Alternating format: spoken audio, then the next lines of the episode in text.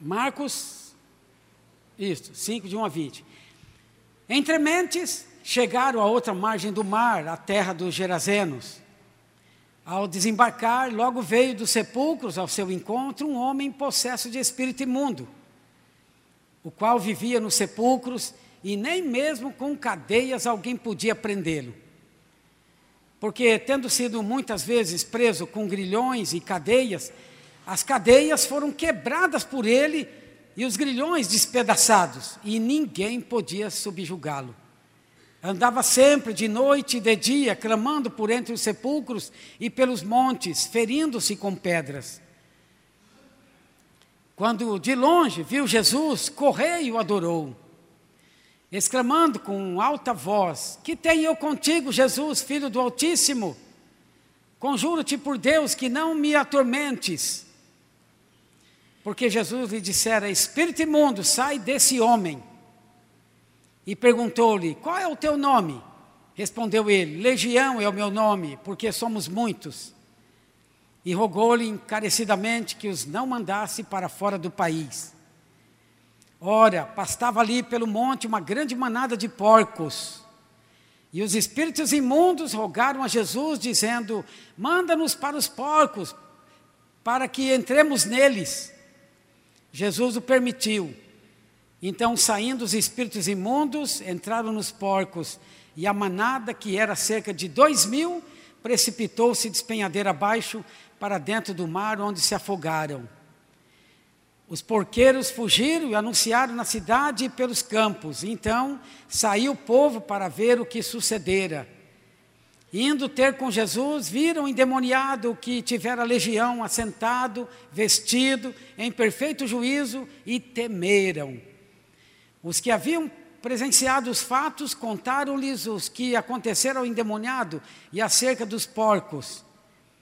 E entraram a rogar-lhe que se retirasse da terra deles. Ao entrar Jesus no barco, suplicava-lhes o que fora endemoniado que o deixasse estar com ele. Jesus, porém, não lhe permitiu, mas ordenou-lhe: Vai para a tua casa, para os teus, anuncia-lhes tudo o que o Senhor te fez e como teve compaixão de ti. Então ele foi e começou a proclamar em Decápolis tudo o que Jesus lhe fizera, e todos se admiravam. Amém? Levante a mão e diga: Senhor, traz luz, revelação, em nome de Jesus. Amém? Então, olha para cá, irmãos, preste minha atenção nessa palavra. A história desse homem é narrada pelos três evangelhos. Se você pegar aqui Mateus, Marcos e Lucas, você vai ver essa história, cada um um pouquinho diferente, mas é a mesma história. Apenas João não narra essa passagem. Mateus é muito superficial em sua narrativa e ele relata aqui, oh, em seu texto, que ao invés de um endemoniado eram dois. Ele fala. Marcos e Lucas falam apenas em um desses homens, mas no final do evangelho vai completando o outro, amém? Um vai completando o outro. Mateus diz que esse homem era um perigo para a sociedade local, ele era uma ameaça para os que passavam por ali. Marcos, no Evangelho de Marcos, diz que ele era violento e tinha uma força descomunal. E como se não bastasse, Lucas diz que ele andava pelado, andava nu. Agora, uma as três histórias. Una agora as três histórias. Um doido atacando as pessoas pelado. Você encontrar um homem desse, o que você vai fazer? O fato é que esse homem se tornou um fantoche nas mãos do diabo. Satanás o tirou da sua casa, da sua família, da sociedade, levou à loucura e agora estava tentando tirar-lhe a vida. Que situação difícil esse homem. Ninguém naquela região conseguiu ajudá-lo. Ninguém poderia chegar perto. Então, na verdade, algum, alguns homens até chegaram a amarrá-lo com correntes. Mas o que aconteceu? A Bíblia diz que ele quebrava as correntes e nada o conseguia prender.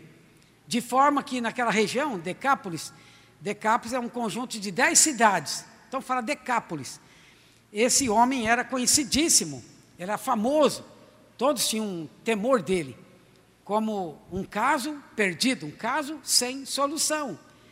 E esse homem era alguém de quem as pessoas podiam dizer, para ele não tem mais jeito. Já viu alguém assim? Para fulano não tem mais jeito. Isso era o que a sociedade pensava, que as pessoas pensavam. Isso era o que os demônios comentavam entre si, até que, fale comigo, Jesus entra em cena. Quando tudo parece estar perdido, Jesus entra em cena. Amém? Então, quando tudo parece não ter mais jeito, o Senhor entra em cena para dizer que ainda não é o fim. Aleluia!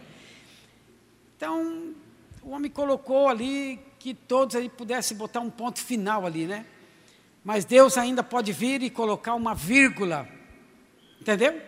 Quando alguém diz não tem mais jeito, ponto. Jesus chega, não tem mais jeito, vírgula. E continua o negócio. Então a sua história não vai terminar assim, amém, irmãos? Que maravilha. Quando Jesus entra em cena, fala, quando Jesus entra em cena, amém? Ele confronta os poderes das trevas.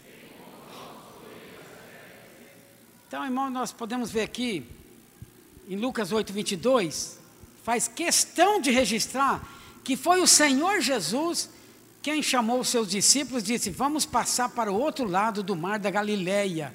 Olha lá. Aconteceu que num daqueles dias entrou ele num barco em companhia dos seus discípulos e disse-lhes: Passemos para outra margem do lago. E partiram. E então, nas palavras aqui do Senhor, percebemos que ele não estava indo sem direção, à toa. Mas tinha algo para fazer do outro lado. Ele sabia que um homem estava sofrendo nas mãos do diabo que tinha esse homem ali escravizado. Tem muita gente sofrendo, irmãos por aí, isolados, no anonimato, pensando que ninguém está vendo. Mas você está enganado. Jesus sabe de tudo. Por isso ele deu essa ordem de por todos os lados e em busca depressa, porque ainda ainda muito lugar para esse tipo de gente. Jesus sempre vai ao encontro daquele que precisa, irmãos. As pessoas nunca estão sozinhas. Portanto, se você precisa da manifestação do poder do Senhor em sua vida, Ele hoje veio ao seu encontro nesse lugar, amém? Olha só, os irmãos dando testemunho na célula. Deus viu o sofrimento, a tristeza, a angústia dos irmãos, e os irmãos foram lá. E olha, o irmão testemunhando, quanto milagre, quanto poder manifestado na vida da família, do casal, né? Que maravilha, irmãos. Podemos ver aqui o. Eu tenho vontade de chorar de ver o milagre, o que, que Deus pode fazer na vida de alguém que está perdido. Então, quando Jesus entra em cena, os poderes das trevas são confrontados, amém, irmãos? E quando Jesus colocou o pé para fora do barco, aquele homem então colocou o seu pé fora do sepulcro. Mas veja, não foram os demônios que o levaram até Jesus, não foi. Porque os demônios não levam ninguém a Deus, não levam ninguém a, a Jesus. Demônio não vai trazer ninguém para cá. Demônio não vai levar ninguém para a célula. Entendeu? Demônio vai, não vai levantar ninguém para ser líder de célula, muito menos para ser pastor. Está entendendo? Então, se muito crente que possui o Espírito Santo, às vezes anda com dificuldade, e andamos, imagine um homem com uma legião de demônios. Eu imagino que cada passo que aquele homem dava em direção de Jesus, era como se ele estivesse movendo uma tonelada nas costas, né? Não ia. Então o diabo puxava ele para trás mas os céus estavam impelindo ele para frente. É ou não é? Então não pense que o homem sem Deus consegue por si só ir a Jesus. Não consegue. Entendeu? Então a Bíblia diz que ninguém vem a mim se o Pai não me der. Jesus disse.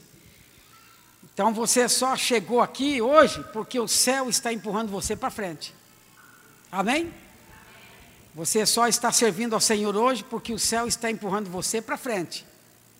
Nós somos o que somos hoje porque pelas orações, pelas intercessões, por alguém, pela igreja, pelo Espírito Santo, mas por si só não é possível. Você só não voltou para o mundo, irmão, porque o céu está empurrando você para frente. Então o texto aqui afirma que logo depois de desembarcar, vocês viram? Veio o encontro de Jesus, um homem possesso de demônios. Quem crê que demônios existem, estão por aí. Amém? Quem? Muito bem.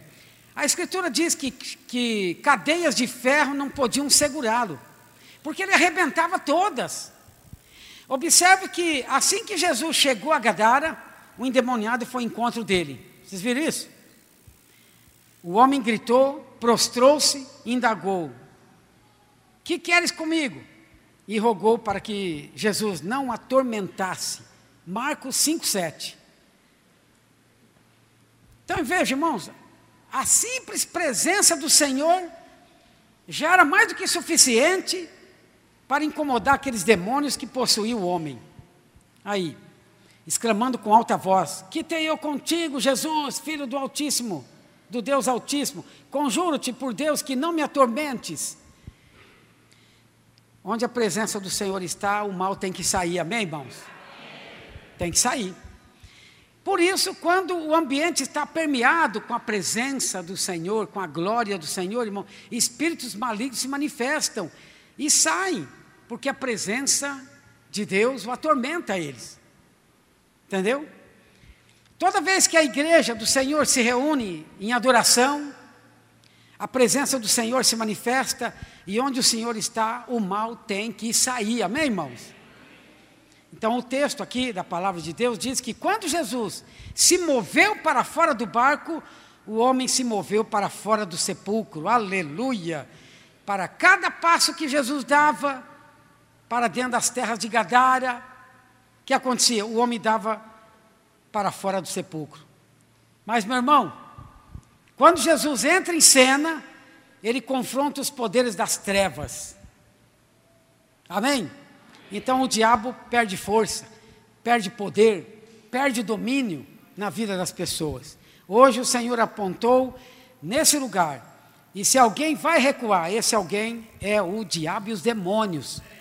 Quem tem que sair é o diabo e os demônios. É, não. Um dia nós atendemos um, um casal e falou, pastor, estou saindo de casa. Quem tem que sair é o diabo, irmão. Não é você. Então as pessoas se enganam. Quem tem que sair é os, é os demônios. Não é o marido, a esposa, o filho. Então há poder no nome de Jesus, amém? Fale comigo, quando Jesus entra em cena, a opressão é desmascarada. Então, irmãos, veja, os evangelistas aqui de Marcos, Mateus, Lucas, João, nos dão uma característica do estado daquele homem. Mateus, por exemplo, diz que o homem era extremamente violento, perigoso para os que passavam naquele caminho. Mateus 8, 22. Aliás, 28. 8, 28. Olha o que diz aqui o texto.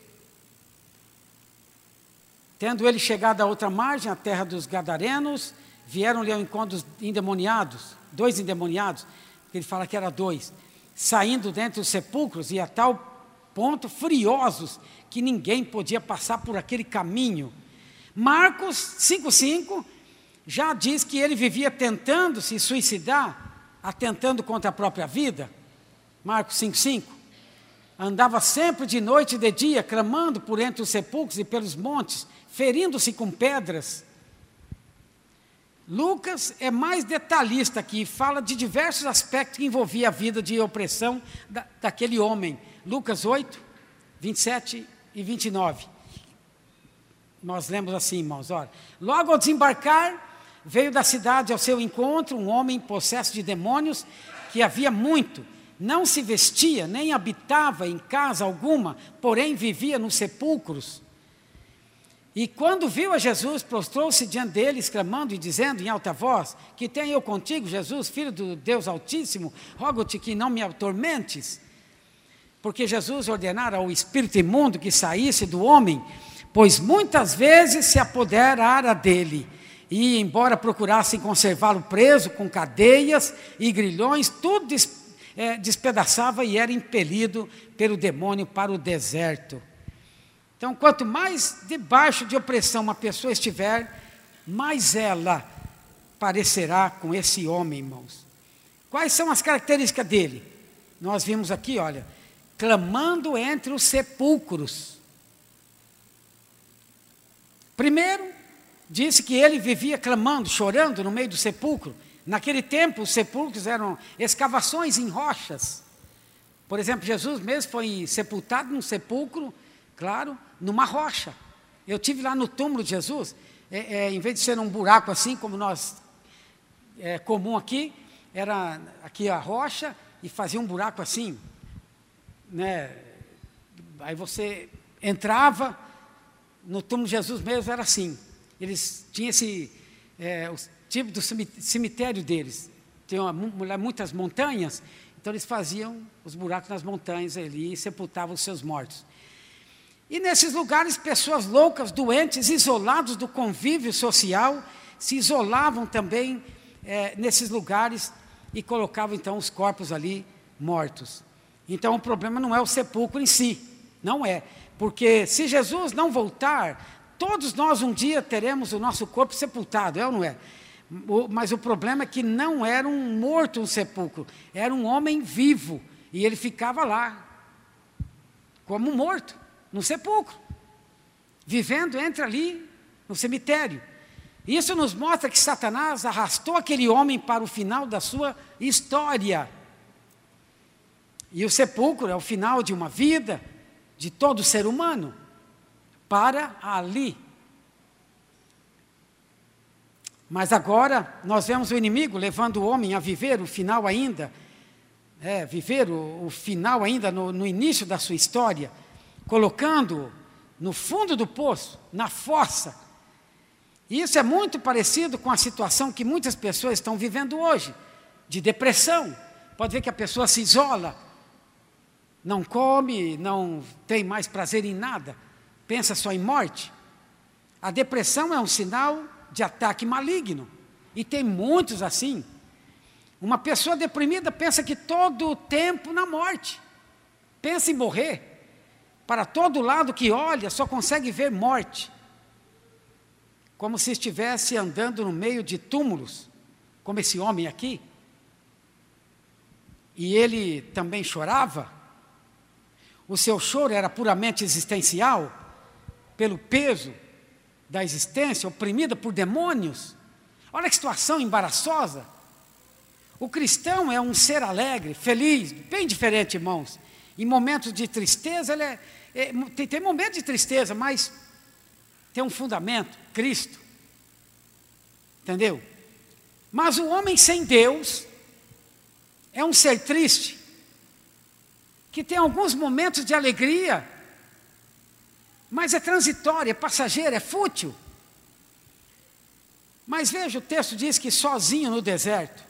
A segunda coisa, queridos, é que ele não habitava em casa nenhuma, mas o demônio o impelia para o deserto. Deserto é um lugar árido, sem conforto nenhum, terrível, um sol causticante durante o dia e um frio tremendo à noite. O que significa? Veja, queridos, uma pessoa oprimida pelo diabo busca estar sempre sozinha. O grande sinal de que alguém nasceu de novo é que ele anseia pela comunhão com os irmãos, de estar na célula, na igreja, estar com pessoas ele sente prazer no culto congregacional, como nós temos aqui. Sente de prazer de ler a Bíblia, de louvar, de adorar, pessoa que nasceu de novo. Ele não queria mais viver sozinho, não quer mais viver sozinho. Uma pessoa que nasce de novo. Um crente pode sofrer ataques malignos. Como a Bíblia diz, nós devemos ser sóbrios, vigiai, porque o diabo, nosso adversário, ruge como leão, procurando a quem possa tragar. Nossa batalha espiritual é o diabo, os demônios que nos atormentam. Mas o Espírito sempre gera vida, irmãos, corporativa, sempre nos dá força. Nós podemos vencê-lo. O diabo também impelia aquele homem para o deserto. O Senhor disse em Lucas 11, 24: que quando o espírito imundo saía de uma pessoa, ele anda por lugares áridos. Então isso mostra que os demônios vivem em lugares de sequidão. Olha lá, quando o espírito imundo sai do homem, anda por lugares áridos procurando repouso e não o achando, diz: Voltarei para minha casa, de onde saí. Por exemplo, você expulsa um demônio de alguém e a pessoa não, não fecha aquele buraco, aquele vazio com Cristo, o demônio vai voltar. Que ele vai encontrar outro lugar, ele vai voltar. Se você expulsa demônio de uma pessoa e a pessoa não ouve o que você fala, não segue a tua direção, não aceita Jesus como Senhor e Salvador, ele fica vulnerável para que demônios voltem na vida dele, com mais força ainda. A outra passagem que diz que ele volta com mais sete complica demais. Por isso que muitas vezes agora nessa campanha, você vai fazer visita ou coisa, mas tem que esclarecer bem a pessoa. Entendeu? Expulsar o demônio, mas se você não acertar a tua vida com Deus, ele vai vir com mais força. Mas o Senhor disse que quem cresce nele teria rios de água viva fluindo do seu interior. Amém, irmãos? João 7,38. Então ele é como árvore plantada junto a correntes de águas, como diz lá em Salmo 1, verso 3. Esse é o justo que nasceu de novo. Então, quando ele passa pelo deserto, ele o transforma num jardim regado, como diz lá no Salmo 84, verso 6. Todavia, aquele que está debaixo de maldição, a Bíblia diz que é como um arbusto solitário no deserto. O resultado da opressão é sequidão. Outra coisa que diz o texto é que ele estava se ferindo com pedras. Fale comigo, ferindo-se com pedras. Outra característica é que o endemoniado feriu o seu próprio corpo com pedras. Então a Bíblia, King James, o texto afirma que ele se feria com as lascas de rocha, batendo o seu corpo contra ele, para se ferindo se rasgava toda ali. Muitos não sabem, mas essa prática de se cortar tornou-se um sucesso hoje na vida de jovens, de adolescentes, de crianças. Você viu isso aí? Saiu uma onda aí. Uma mãe trouxe uma menina aqui, uma adolescente. Foi para que, que você está se cortando? Ela falou, para morrer. Menininha, para morrer.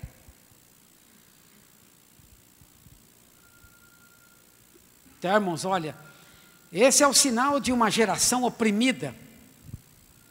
Aliás, todo ano surge uma nova brincadeira nas escolas. Vocês viram a brincadeira agora que surgiu? É bom desligar o celular. Mas todas elas atentam contra a vida das, dos adolescentes, como está, como essa nova brincadeira aí. Fica dois, cada um de um lado, e a pessoa dá um pulo, eles dão uma rasteira. Já tem matado algumas assim. Quem já viu isso? O diabo sempre é terrível, né? O diabo quer ser adorado com a mutilação e sofrimento. Aqui o texto fala vivendo nu. Depois que o homem foi liberto, nós lemos que o Senhor os, o vestiu.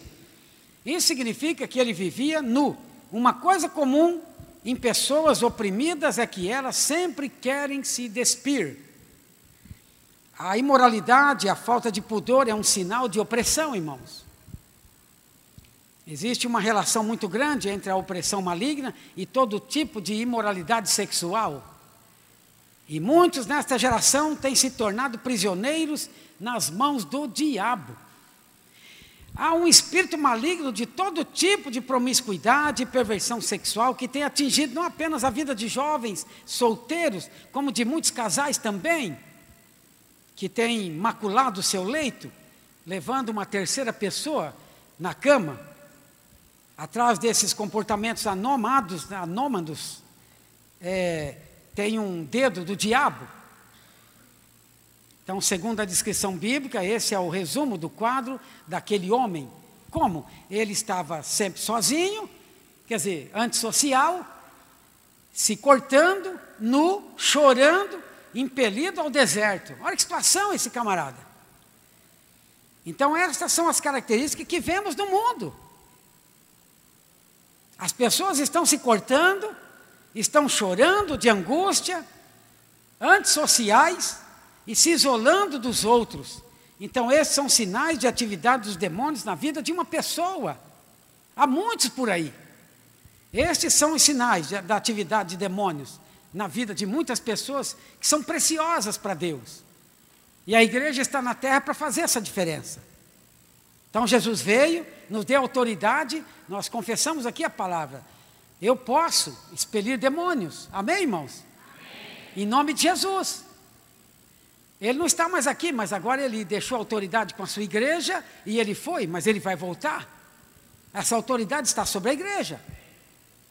E por isso você faz parte da igreja como membro, você tem essa autoridade no nome de Jesus para encontrar esse tipo de pessoas deprimidas, está isoladas, antissociais, estão tristes, acabrunhadas, no sofrimento, endemoniadas.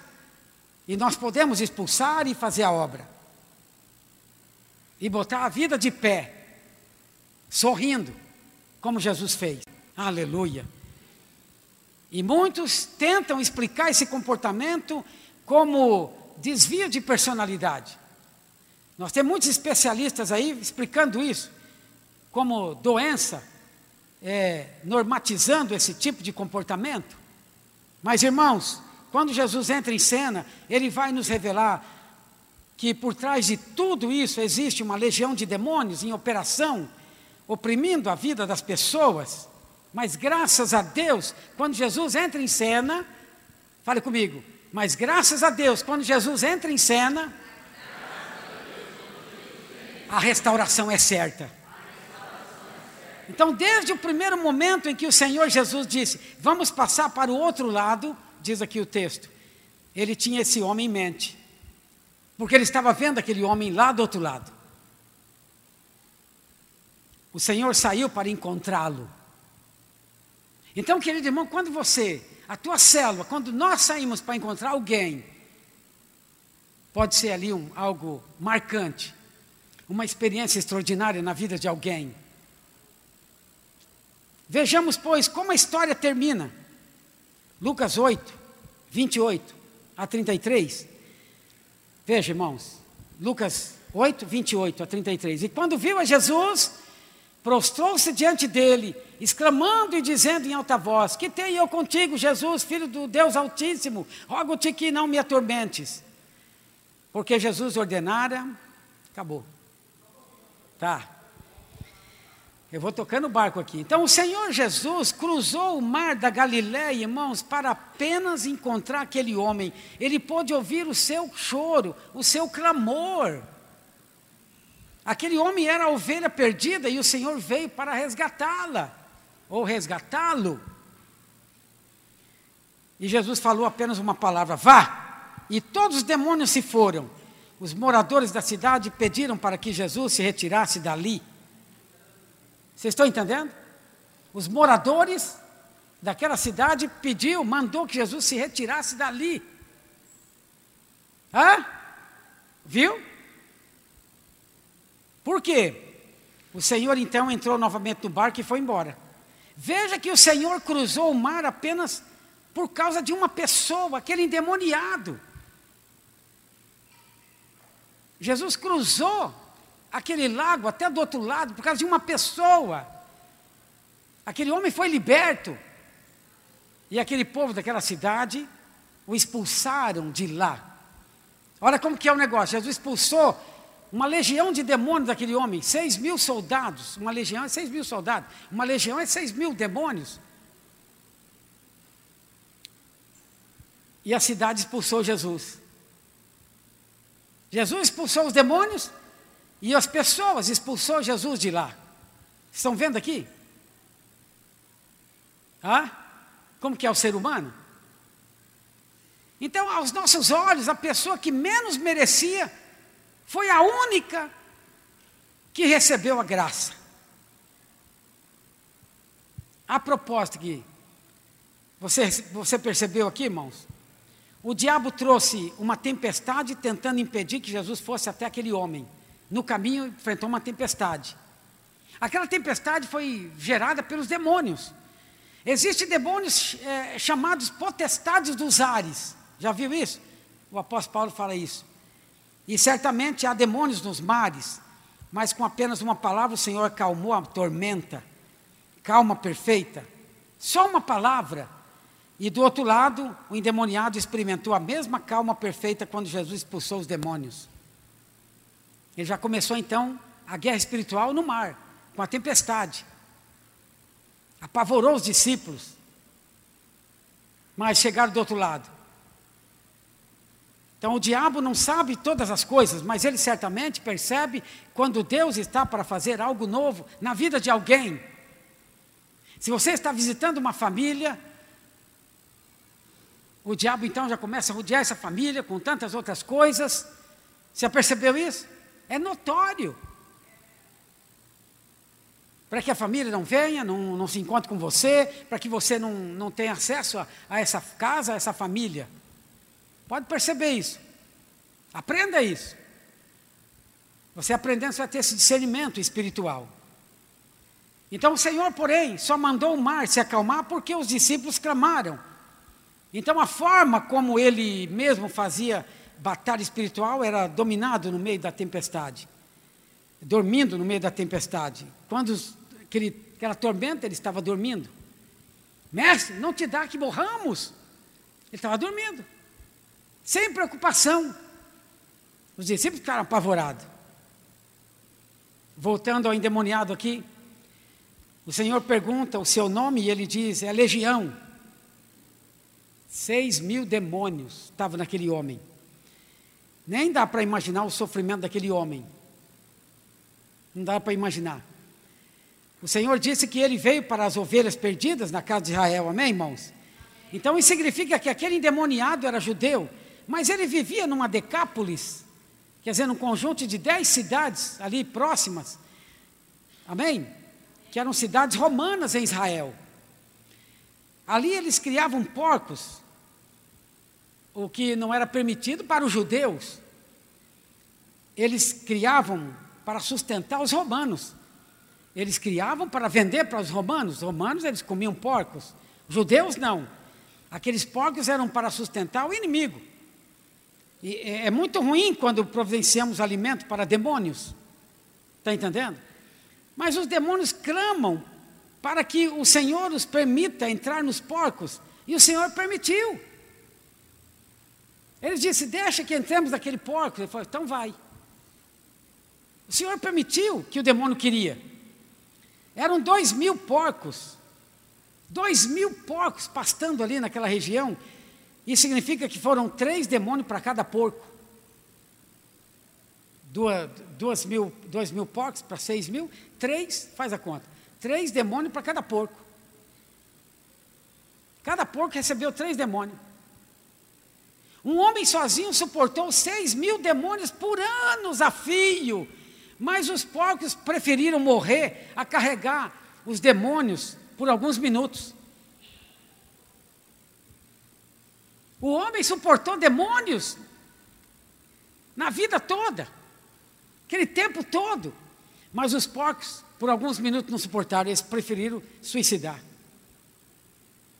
Olha que interessante, os porcos se se jogaram de espenhadeira abaixo. Alguns creem que foram os demônios que mataram os porcos, mas nós cremos, irmãos, que os porcos preferiram morrer a ter que carregar esses demônios. Nem o porco super, suportou demônios sobre si. Eles preferiram então se lançar de espenhadeira abaixo. Como aqueles homens, como aquele homem pôde suportar seis mil demônios. Como? Como tanta gente conseguiu suportar situações que outros jamais suportariam? Como? E aí, irmãos, voltamos nosso pensamento mais um pouco diante. Tem gente que sobreviveu a diversas tentativas de aborto antes, de, antes do nascimento. Tem gente que já sobreviveu a acidentes gravíssimos, como eu, por exemplo. Pelo menos dois acidentes gravíssimos. Ontem outras pessoas morreram, minha família toda morreu. No primeiro, no outro acidente que tive lá, que era pastor em Paranaíba, indo para Três Lagoas, morreu um casal. Então tem gente que superou enfermidades terríveis. Tem gente que já esteve diante de ameaça de morte, com arma na cabeça. Tem gente que já suportaram crises financeiras, perdes, perdas, assim, é, dores, UTI, é, carro capotando. Eu também tive um, um capotamento. Por que você suportou coisas que outros não suportam? Por quê? Porque você suportou coisas que os porcos não suportam. Alguns vão chamar isso de resiliência, resistência, coragem, força de vontade. Mas a Bíblia chama isso de graça, de predestinação, de soberania divina. Amém, irmãos? O céu olhou para você e disse: Não vai morrer. Você não vai morrer agora. E o Senhor os guardou até chegar a hora. Aleluia. Então os porcos morreram, mas você está vivo. Aleluia. Agora veja o que aconteceu com o homem após Jesus entrar em cena.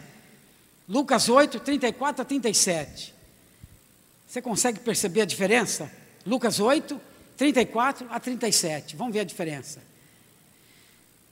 Ora, andava ali pastando no monte uma grande manada de porcos.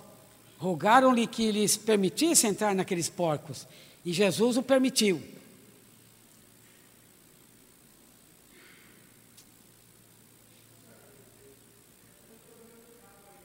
É aqui? Pode mexer nele? Que coisa. Dá, dá uma sacudida dela aí. Né?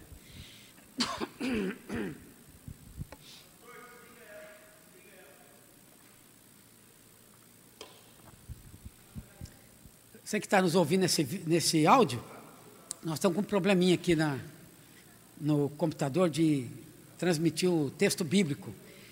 Nós vamos continuar aqui.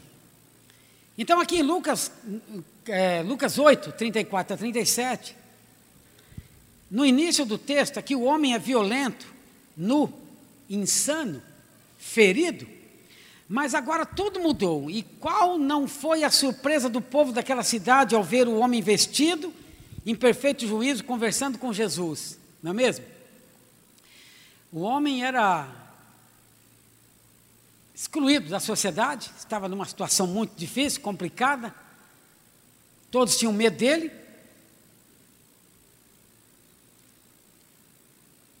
E aqui, olha, o homem, de repente viu o homem vestido, perfeito juízo, conversando com Jesus, normal, como qualquer um. Então, essas são as características daquele que provou a libertação e a graça do Senhor, irmãos. Amém? O homem estava vestido, porque ele andava nu. Então, o primeiro sinal de todo aquele que é livre é que ele é vestido de Cristo. Aleluia. Depois que Adão pecou, ele precisou de roupa. Deus, então, o que, fez? mata um animal, toma o seu pelo e faz a roupa para abençoar, para cobrir Adão e Eva. Eles se cobriram com folhas, né? Porque eles ali pecaram, caíram, deu a queda do pecado, então eles tiveram aquela. A consciência deles foram abertas, começaram a ver as coisas. Agora, quando Deus olhava para Adão, ele viu o cordeiro, o Salvador, o segundo Adão, Adão estava vestido do cordeiro. Amém, irmãos? De onde Jesus arrumou uma roupa para dar àquele homem? Da onde? Como Jesus arrumou uma roupa para dar para aquele homem endemoniado que agora estava liberto? Eu creio que era aquela que ele usava como travesseiro durante a sua, a, o seu transporte, a sua viagem, na tempestade no barco. Ele estava guardando para vestir a ovelha que seria resgatada ele já levava uma roupa. Interessante você notar isso aí. Tinha uma roupa lá no barco. E o Senhor providenciou roupas para Adão, providenciou roupas para aquele homem liberto, e o Senhor providencia roupas para nós hoje também. Aleluia. Então nós estamos vestidos diante de Deus. A nossa roupa é a justiça de Cristo. Amém, irmãos? Não é a nossa justiça própria, mas a justiça de Cristo. Outra coisa que vimos aqui no texto, em perfeito juízo. Ora, uma pessoa que está em perfeito juízo é uma pessoa que está normal. O homem sem Deus não tem uma mente lúcida. O homem sem Deus, ele tem uma mente é, totalmente poluída, voltada para as coisas é, materiais, para as coisas imorais. Ele comete pecados absurdos e completamente insensatos. Mas quanto mais nos enchemos do Senhor, mais sóbrios nos tornamos. Amém, irmãos? Quanto mais presença de Deus, mais parecido, mais expressão de Cristo nós teremos. Quanto mais cheios do Espírito, mais clareza tem sobre todas as coisas. Você quer entender as coisas, é estar cheio de Cristo, cheio do Espírito. Então a presença de Deus traz lucidez, mas a opressão maligna produz uma mente embotada, uma mente confusa, raciocínio torto e também conclusões absurdas.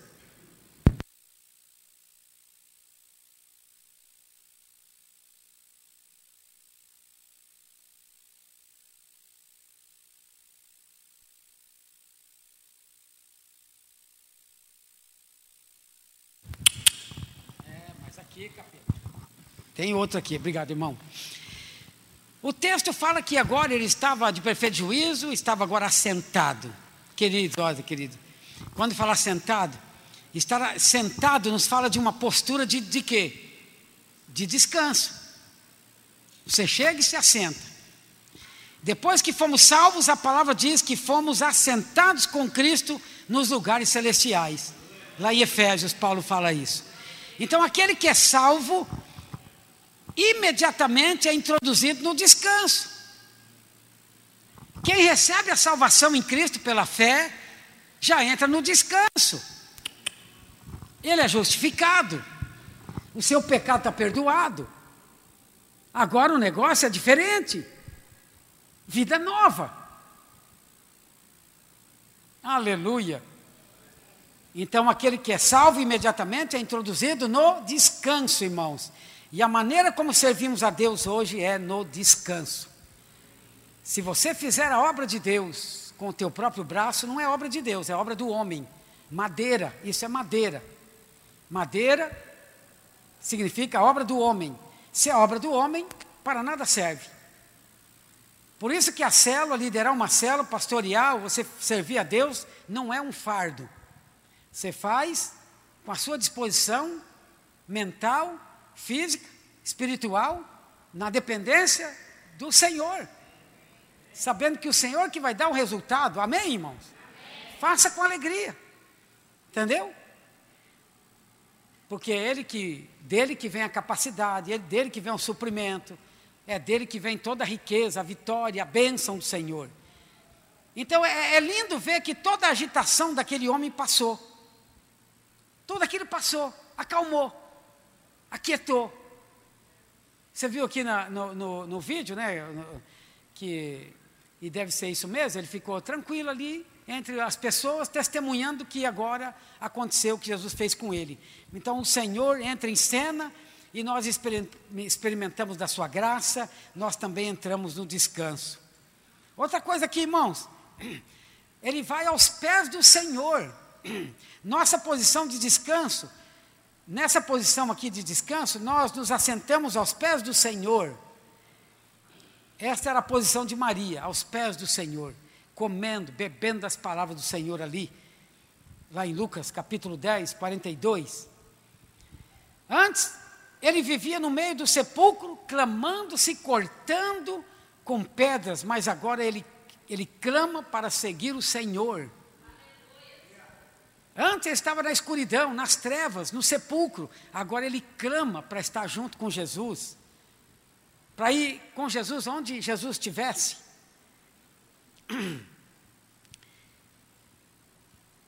Então, esta ordem do Senhor pode ser entendida sob vários prismas. Aqui em Lucas 8, 38 a 39. Acabou, né, irmão? Tem mais como passar o texto? Ah, está aqui. Então, é, Lucas 8, 38 a 39. Olha aqui, irmãos, texto. Oi? Ah, não está indo? O programa. Então, esta ordem do Senhor pode ser entendida sob vários prismas aqui. Em primeiro lugar, nós precisamos entender, irmãos, que o primeiro lugar onde devemos testemunhar do Senhor é na nossa casa. É na nossa casa. Jesus mandou que ele fosse para sua casa e contasse para os seus parentes.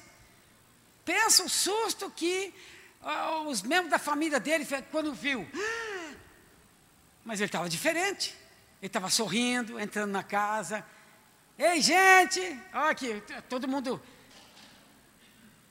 assustou com ele ali, né? Agora tinha uma nova vida. Eu me lembro também quando eu cheguei em casa, mãe, ela, que é isso? Ela assustou. Agora eu sou crente no Senhor Jesus. Ela, o quê? Ela ficou desesperada. Ela assustou comigo. Mas eu creio também que ele precisava voltar para sua casa porque havia alguma relação entre seu, o seu endemoniamento e a sua antiga vida familiar. E há famílias que são tão doentes e disfuncionais que produzem gente possessa. Já trabalhei com famílias inteiras, irmãos, possessa. Sim, por exemplo, é, uma cena muito que aconteceu em Cerrado. Nós estávamos preparando para o aniversário da igreja, lá em Palmeiras do Oeste, São Paulo. E eu, Momorito, irmão Joaquim, eles eram meus companheiros de visita, caminhada, e eles estavam trabalhando com uma família numa fazenda lá. E, e aí ligaram, era um domingo à tarde, e prometendo uma, uma baita chuva, uma tempestade, céu escuro. Nós saímos em busca daquela família, porque alguém avisou que estava endemoniada lá, estava dando maior trabalho. Nós fomos, é, eu, irmão Joaquim, irmão Morita, estão na glória já esses irmãos, e um outro irmão. Fomos em quatro, uma perua rural Willis. Lembra daquela perua Willis? Há muitos anos. E chegamos para atravessar a ponte, e a ponte rodou. Deu enchente, não tinha como. Nós jogamos uma corda do outro lado. Esse rapaz pulou lá do outro lado, foi lá embaixo, amarrou essa corda aqui em cima, no meio do mato. E nós fomos passar por essa corda naquele para salvar a família, para desendemoniar lá o povo. E nós, é, eu lembro que eu pulei nessa água, na enchente. Senhor, guarda-nos! Pulamos nessa na e foi na corda. Ele marrou do outro lado, nós fomos na corda, atravessamos e dava aquela, cada relâmpago. Fomos, o carro ficou para trás, nós tínhamos cinco quilômetros para andar. Chegamos na casa, a, a, a, moça estava no pé de, no, no, numa árvore, lá em cima, rodopiando lá em cima. Morita subiu, eu subi atrás, para segurar a moça e nós expulsando o demônio lá em cima. A árvore, imagina a árvore como é que ficou. Ficou rodopiando a árvore assim. Eu falei, vai quebrar com tudo aqui, né? Mas aí o demônio foi embora, a moça ficou toda espencada, nós seguramos, fomos descer com essa moça de cima de uma Você imagina descer uma, uma jovem de cima de uma árvore que ficou endemoniada, ela está largada, já não, não tinha mais sentido assim. E nós descemos aquela moça, o pai dela ajudou, o irmão dela ajudou. Quando ela chegou embaixo, o demônio sorriu na vida do irmão dela. Era assim, passava para o pai, para a irmã, para o irmão. Era assim, a família ficava. Nós ficamos quase a noite toda ali, irmãos, dando, é, ficou no, nesse trabalho. Num domingo. Perdemos até o culto. Eu fiquei imaginando aqui essa, essa, é, essa pessoa, mas graças a Deus, que a família foi batizado, tiveram uma vida nova e começaram a prosperar novamente. Porque não foi à toa que nós fomos lá, né? Eles tiveram encontro com Deus. Então, há famílias que são doentes assim, são pessoas que produzem demônios na própria família ali, é, gente possessa. E o Senhor aqui, irmãos, queria que ele voltasse para levar a libertação e saúde à sua casa. Por isso que ele disse para ele: vá para a sua casa, conte para os seus. Você precisa ter encargo pela salvação dos seus familiares, viu, irmão? Esse camarada foi liberto, foi, foi é, livre dos demônios, pediu para caminhar com Jesus. Jesus não, volta para tua casa. Então, o que nós falamos? cuide da sua família também. De repente você vai atrás de outros, mas sua família também precisa. Alguém lá da sua casa. Imagine a surpresa daquela família ao ver um membro da família considerado louco voltar para casa vestido em pleno juízo. Então só Jesus pode fazer isso na vida de um homem. E o texto termina dizendo que todos ficaram maravilhados com a vida daquele homem. Claro que fica. Mesmo que as pessoas não queiram saber de Jesus, irmãos, tem muitos que não querem virar crente, como eles falam. Eu não vou ser crente. Tem gente assim. Mas elas vão ter que ficar maravilhadas com o que o Senhor Jesus tem feito na vida de alguém. Amém? Mas o que mais nos choca é que, no fim de tudo, o povo da cidade o rejeitou. Quem? Jesus. E por que rejeitar o Senhor, irmãos? Quero terminar contando bem esse negócio aqui. Certamente foi por causa dos porcos. Eles tomaram prejuízo. Por causa de Jesus, perderam dinheiro. Perderam porcos. Custou muito caro a libertação daquele homem. Custou caro ou não custou? Dois mil porcos foram mortos naquele dia. Três mil porcos hoje custam mais de um meio milhão de reais, com, acho que ficam uns 500 mil. Então, todo aquele dinheiro, por causa de um único homem, era demais para a gente daquela cidade, sim ou não? O mundo fica revoltado, irmãos, com o fato de a igreja usar dinheiro para salvar pessoas. O mundo fica revoltado quando você dá o seu dízimo, a sua oferta, entendeu? O mundo aplaude quem salva a baleia, quem salva o macaco, o mico-leão. O mundo aplaude a, a, a, o, o leão dourado, quando você salva alguém, uns animais assim, ou quando outro animal, mas esse mesmo mundo condena quando você usa dinheiro para salvar vidas do fogo do inferno. Vai salvar uma baleia, vai salvar um animal, o mundo te aplaude. Mas vai gastar dinheiro para salvar a vida, você é condenado, incriminado, gozado. Você serve de alvo de, de gozo, de, de brincadeira, de gozação. As pessoas contribuem sem dó para preservar o meio ambiente, sem dó. Mas quem está disposto a colocar a mão no bolso para a palavra de Deus alcançar os corações, alcançar pessoas, então.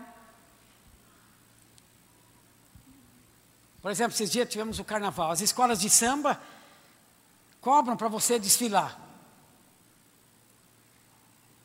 A fantasia não é barata. Então está dizendo que muitos, né?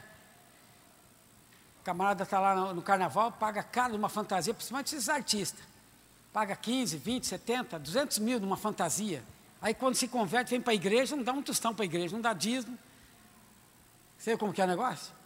É uma coisa diabólica isso. Então, para você assistir, tem que pagar. Para você participar, tem que pagar.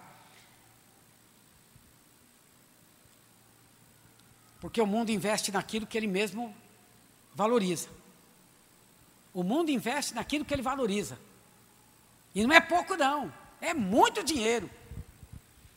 Mas o Senhor Jesus não hesitou em sacrificar três mil porcos para salvar apenas um homem.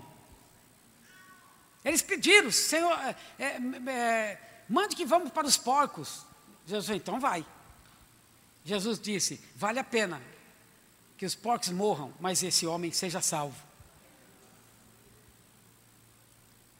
Com isso, ele está nos dizendo que libertar vida envolve alto investimento.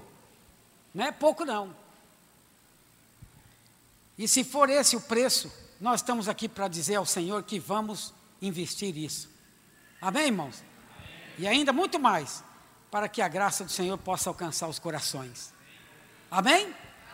Eu quero concluir dizendo que há mais de dois mil anos, queridos, o Senhor Jesus entrou num barco e portou em Gadara para confrontar os poderes das trevas e libertar esse homem aqui da opressão e da possessão demoníaca.